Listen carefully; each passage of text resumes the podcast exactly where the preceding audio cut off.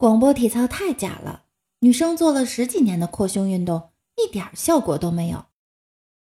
那你见过跳拉丁舞的男生丁丁被拉长吗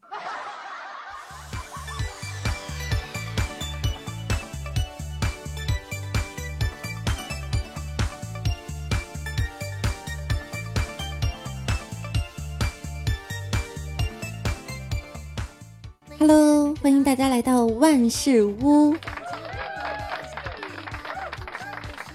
北冥有鱼，其名为鲲。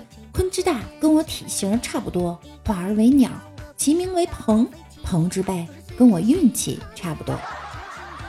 说到运气啊，我这两天真的特别背。俗话说得好，放屁都砸后脚跟儿，喝凉水都把牙塞了，被精挑细选的软柿子还硌了牙。今天早上我在路上开车，有一个人突然堵在了我前面。我说：“你瞎呀？”他说：“信不信我现在就上班？你上班跟我有什么关系？”只见他扑通一声倒在我车前，大喊：“来人啊！撞人啦！”正所谓做人不要在同一个地方跌倒，你以后还能干点啥？能干点啥？能碰瓷儿。哎，祸不单行啊！中午我在路边买了一串烤面筋。特别好吃，老板呢也挺热情。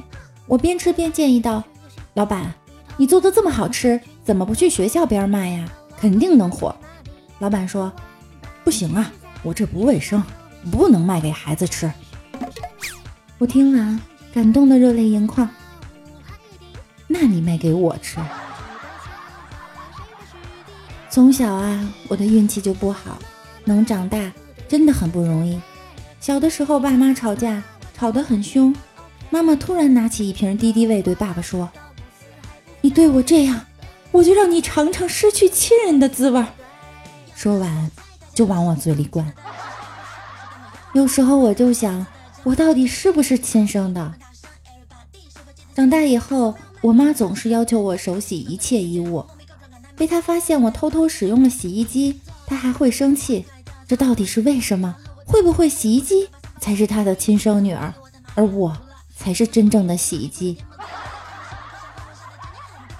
现在的人都倒着生长了，小学生喜欢说：“孙子，你爷爷我在这儿呢。”初中生说：“孩子，小心爸爸我找人打你。”大学生说：“哦，吓死本宝宝了。”我刚刚在家写稿子的时候。来了一个电话，居然是健身房的私教向我推销私教，三个月的费用居然是一万八千块。我说太贵了，不办了。挂电话之前，这个家伙跟我说：“有空多出来健身吧，别老跟家待着了，瞅你越待越胖。”我。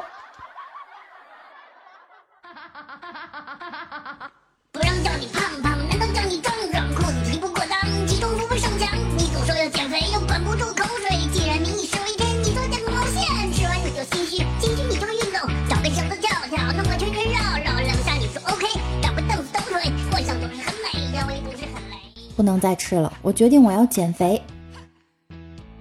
有一天啊，王美丽去夜店，晚上呢没回家。夜店里啊有很多帅哥，我就问他怎么样，晚上发生了什么？王美丽说：“嗯，我喝多了，没头好晕，嗯，求带走，没有一个人把我带走。我问为什么呀？因为没有人抱得动我。”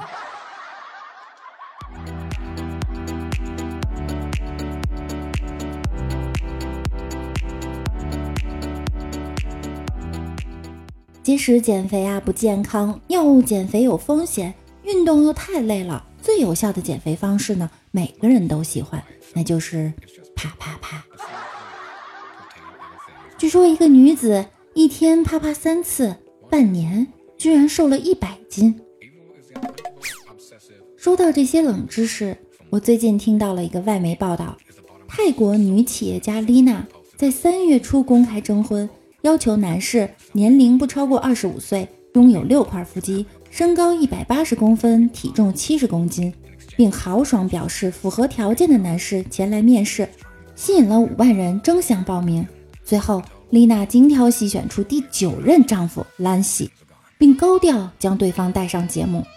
谁料才过半个月，丽娜已经把兰西甩掉，带着第十二任老公亮相，还说超满意对方。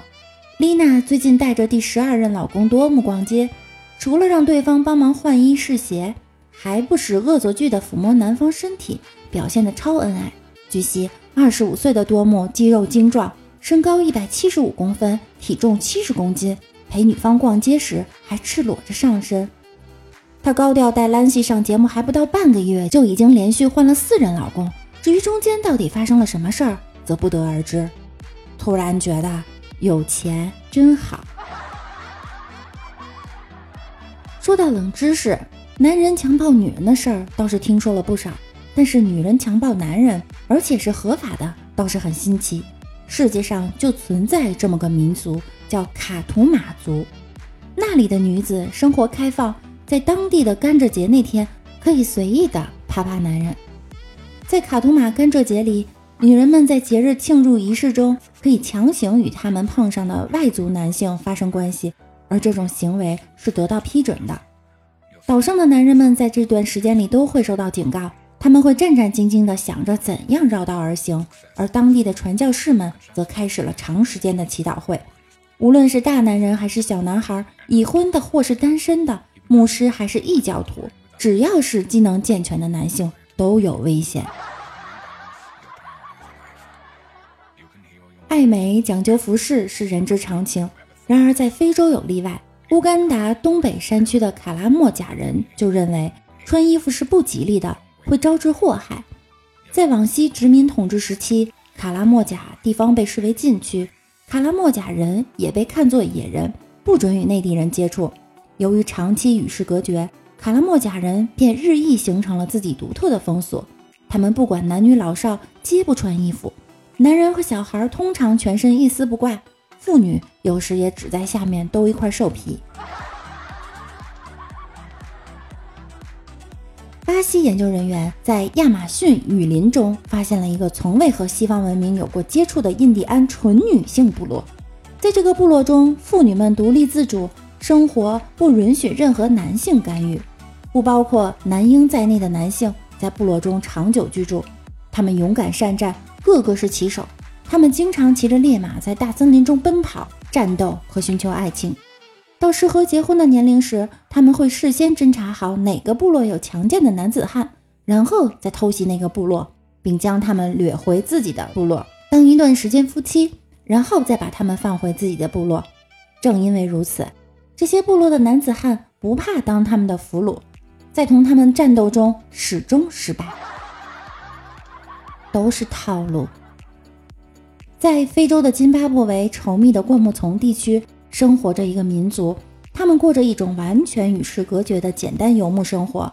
而他们与其他民族最大的区别在于，他们的脚不是五个指头，而只有两个脚趾，并且整个脚的开头。看上去和龙虾的脚爪形象十分相似，所以他们有时也被称为龙虾民族。两脚趾人并不觉得自己长得不正常，更没有为此感到困惑或者痛苦。他们的脚坚强有力，丝毫不逊于正常人的脚。他们的身体也依然十分健壮。他们认为自己的两个脚趾用起来丝毫不比五个脚趾逊色，柔韧度很好，也很灵活。能够很容易地将脚夹住地上的东西捡起来。经过科学家们的考证，对于这个奇特的两脚趾人民族的存在，主要是由于部落内近亲通婚所造成的，别无其他原因。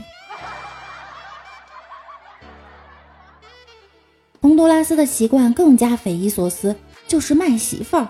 在洪都拉斯西北部的一些村镇，男人可以将自己的老婆休掉，并拉到集市上拍卖。或者拿去跟别人的妻子交换，被买来的老婆可以再度拿去拍卖。生活在尼泊尔加德满都河谷中的尼瓦尔人，至今保持着一项世界上绝无仅有的记录：部落中从来没有寡妇。